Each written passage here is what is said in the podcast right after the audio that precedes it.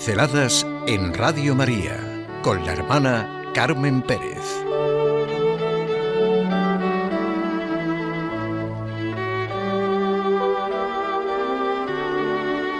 Cada cual tiene su filtro. Nuestra vida es un camino a la verdad en el día a día.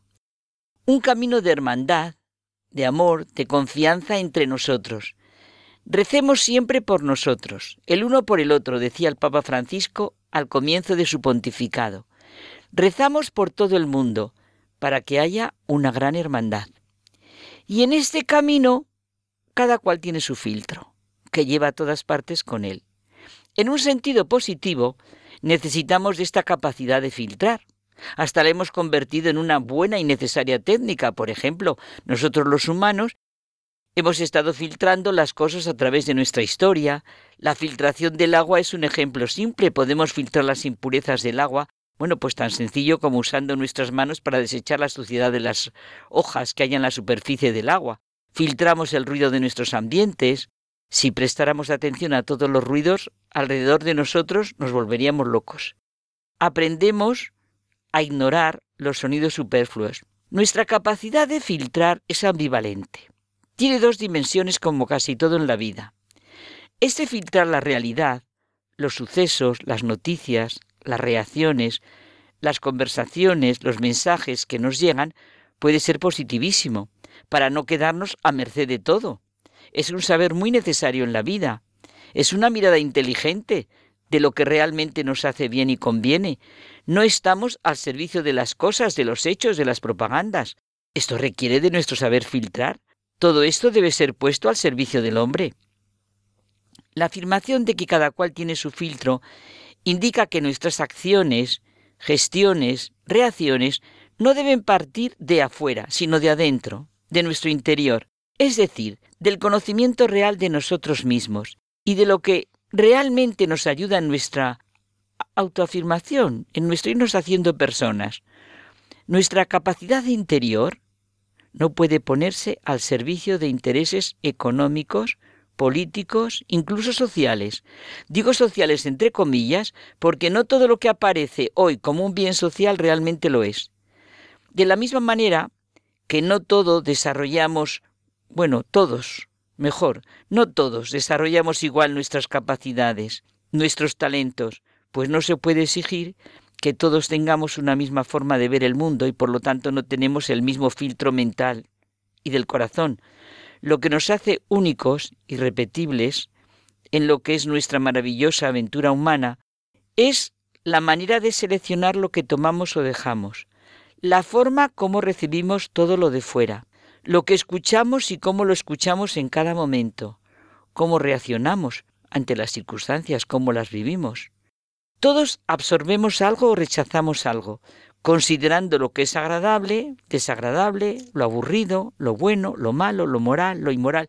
Qué pena, ¿verdad? Personas que van por la vida, no sé qué filtro tienen o que ven, que no ven nada bueno, que son incapaces de alegrarse con el bien del otro, que, que no, que no son capaces de ver la bondad, la belleza, con la cantidad de cosas buenas que hay. El problema de la capacidad de filtrar está en la otra dimensión, es decir, en recoger todo lo que confirma nuestros prejuicios. Es verdad, no es corriente saber verificar y comprender nuestros filtros. Cuando nos pueden nuestros intereses, egoísmos, falta de conocimiento, ideologías, no se siente el menor empacho en hacer concordar cualquier cosa con cualquier cosa. Es fundamental comprender los filtros que nos impiden ver la realidad. En esta mala verificación de nuestra capacidad de filtrar, la dialéctica moderna proporciona una comodidad cada vez mayor, permitiéndonos ocupar sin rubor las posiciones más contradictorias, una tras otra y casi simultáneamente, claro, como lo vemos muchísimo en los otros, esto, pues hoy ha dicho esto y mañana dice lo otro. Demasiado a menudo nos llegan corrientes de las que no saben ni creen en nada, ni tienen coraje para evaluar nada. Estamos invadidos por posturas que no comprenden nada a fondo, porque son incapaces de entregarse al anhelo de verdad, de bien, de encuentros que conmueven y orientan definitivamente la vida. Encuentros de amistad que sacan lo mejor de uno.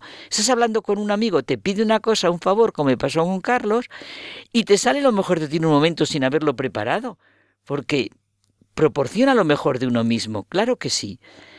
La inteligencia no busca naturalmente lo inteligente, sino lo que es verdadero, dice Henry Delibac. Esto es precioso. La inteligencia no busca naturalmente lo inteligente, sino lo que es verdadero.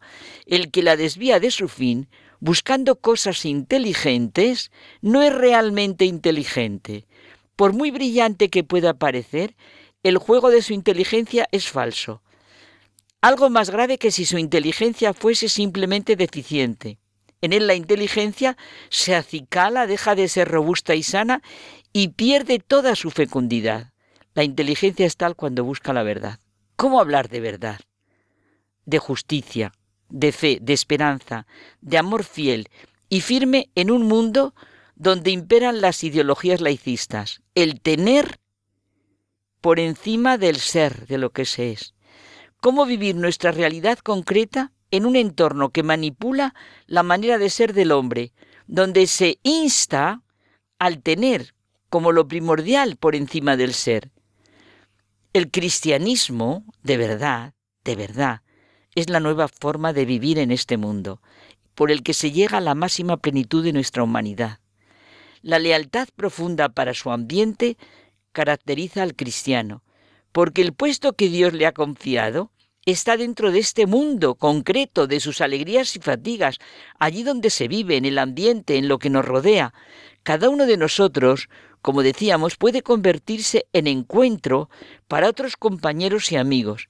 El encuentro será más significativo cuanto más se presente el hombre ante él sin esquemas propios que salvar, sin condiciones que poner, sin previsiones que avalar, sino al contrario, con una disponibilidad profunda, la única postura adecuada ante la realidad de Jesucristo, único camino, verdad y vida.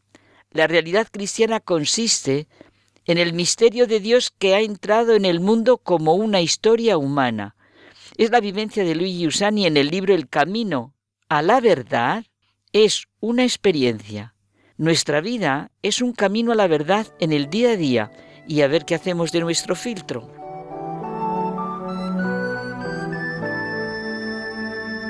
Pinceladas en Radio María con la hermana Carmen Pérez.